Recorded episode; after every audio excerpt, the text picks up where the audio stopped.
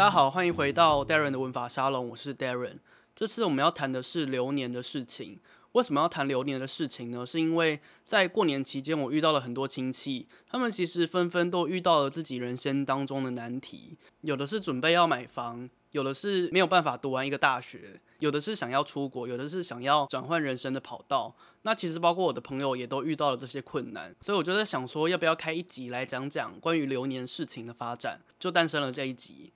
诚如大家在粉砖上面有看到的，我在过年期间其实写了十二个上升星座的年度运势。那其实这部分是给大众看的。所以它其实实际上要符合我们个人的流年是非常困难的。我并不是说这些上升十二星座的运势是没有意义的，而是说当我们想要去观察个人流年更仔细的时候，我们就不应该诉诸这种大众的命运趋势，而是应该诉诸个人的本命流年盘。那本命盘它是流年盘的基础，所以当我们在进行本命解读的时候，我们自然会去思考到流年的后后续的问题。反过来说，当我们在解读流年之前，我们必然也是要进行本命的解读，因为我们没有一个起点，我们不知道要往哪边走。比方说，我今天早上跟我朋友在看电视的时候，就看到了很多那种飞来横祸的新闻。那我们想知道说，诶，这件飞来横祸它是会发生的吗？以及它发生了，这两件事情是是不同的判断哦，就是。假设我们今天在一个人的身上看到了本命盘当中，这个人会死于意外，或者说这个人本来就蛮多意外的这一件事情，不管他是以什么样的方式受伤，被大树砸倒而受伤，被看板掉下来砸到而受伤，或是土石流被掩埋受伤，或是坠机受伤，这些事情都可以在本命上面看到说他死亡的方式，或是死亡的样态跟什么东西有关，以及。我们在流年盘当中，我们可以更具体化的去看到说，哦，这件事情它是因为跟朋友出去玩的时候受伤吗？还是是因为搭飞机的时候受伤，或是远游的时候受伤，或者是说他待在家里的时候受伤？这些事情我们可以在流年盘当中更加细致的去判断。也就是说，那些死亡被那些因为意外而死亡的人，我们去如果去研究他的命盘的话，我们绝对能够看到他的某些特定的星盘当中一定会有。死亡真相的发生，这一定不可能不是这样子的，所以我就想要说，本命盘跟流年盘，它其实本来就是配对在一起的。我自己在解读服务当中，其实也都会推荐客人选择本命流年盘一起解读，因为你只知道本命的话，你其实没有办法实际上在你这一个年度当中使用。你可以解决一些人生的疑惑，这是当然的，可是你没有办法让它发挥到最大的效益。可是如果你又选择流年盘的话，但我们没有去解读你的本命盘，所以我们就会觉得，诶，流年盘解得有点虚虚的。这也是为什么我的 menu 上面只有流年加本命，而没有流年的这个服务的原因。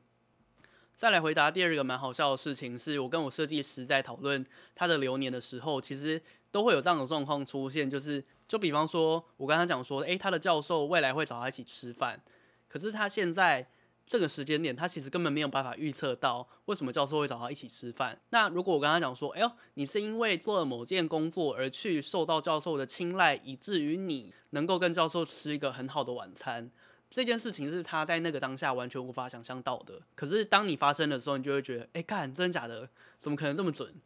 但你会随着事情的演进而慢慢让自己相信这件事情是真的。这个就有点让你活在现实跟未来两个时间轴的感觉，我觉得这十分的好笑，但这也是我们算命老师一生当中会不断碰到的好玩的事情。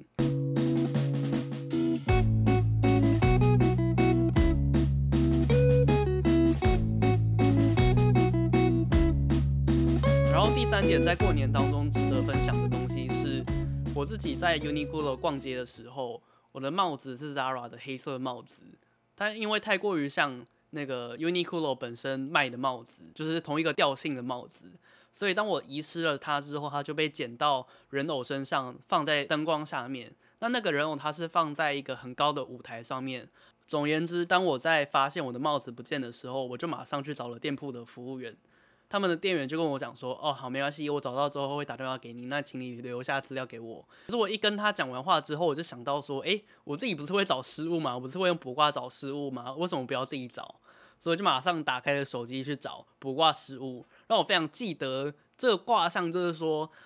我的帽子在一个很高的地方，而那个很高的地方被很亮的东西挡住，所以我没有看到。好，那我就想到底在哪？当然是沿原路回去嘛，因为我是走到一楼之后才发现说我的帽子不见，所以我就走回地下室。那走回地下室路途中，我就想，哎、有什么东西很高？那很高的东西应该就是放在人偶身上吧？因为不太可能会放在那种很高的层架上面，不会有人去碰那些地方。所以我就找找找找找找，然后想说，哎、靠，这里好亮哦！所以我就抬头，啊、一抬头就看到了，然后我就完全不需要店铺服务员的帮忙，我就自己找到了。这是我觉得奇怪蛮有趣的东西。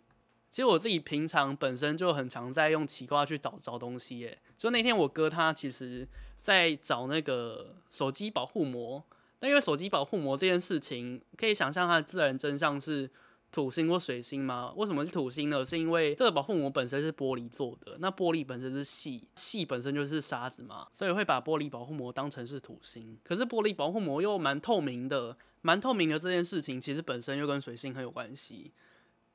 同时，水晶本身也跟手机非常有关系，所以我当然会用水星来找。可是我在判断当下，其实也有判断其他的真相系统来看。那总而言之，我看到的卦跟我讲说，哦，那个东西在我读书的地方。那好啦，我人在我家，所以我读书的地方一定是我书桌嘛。我家就两个地方可以读，所以我去找了我房间里面的书桌。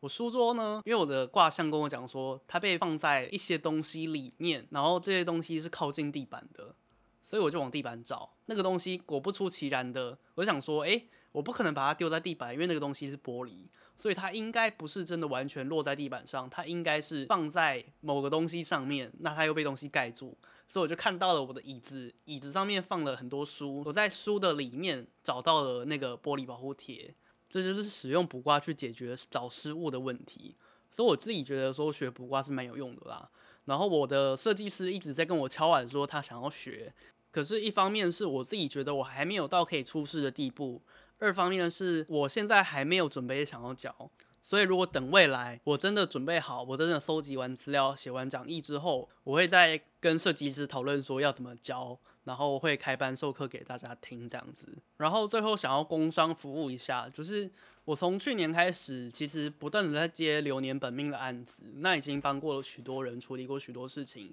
比方说有人想要买房子，比方说有人想要租房子。比方说，有人害怕死亡而寻找我的建议，那也有更多的人是在寻求生涯发展的事情。那这些事情其实我都透过了本命的流年，当然其中有些问题是适合卜卦的，我就透过卜卦的方法去解决。那我想透过本命流年卜卦这三个东西，基本上可以回答你所有的问题了。而解决的方法就只是跟我打一通电话，让我告诉你你应该要怎么做，才能够把你的人生经营得更好。其实我在最近的这这半年当中的职业活动里面，我的自己的心得是说，其实很多时候不是我们不知道要怎么做，而是我们还找不到更好的方法，或者说我们还欠缺时间。可是只要透过命理的方法去告诉你说你应该要怎么做，你应该节省什么样的力气，你应该在哪一个地方付出更多力气，其实你就能够有更好的世俗的成果。那这件事情是我透过这个产品提供给客人的价值。对我自己来说，其实也是某种自我成就的价值，所以我自己是还蛮喜欢接这种案子的。最后给还在观望的朋友们，其实我觉得命理服务跟科技产品很像，就是你早买早享受到。那你说你不买没有享受到怎么办？或者说你很晚才买就晚了享受怎么办？那其实也没有怎么办，就是呃你的本命是始终不会变的，你只是错过了那些流年。可是。有的人就是这个流年，他一耽误就耽误了五六年、六七年。那你想，你的人生有几个六七年、五六年呢？所以我真的要劝那些自己觉得自己过得很差的人们，就是真的不要省这笔钱，因为你只要支出了这笔钱，你换来的一定是比较多开心、幸福、成就。那这个东西是你本来在原本的道路上面所找不到的。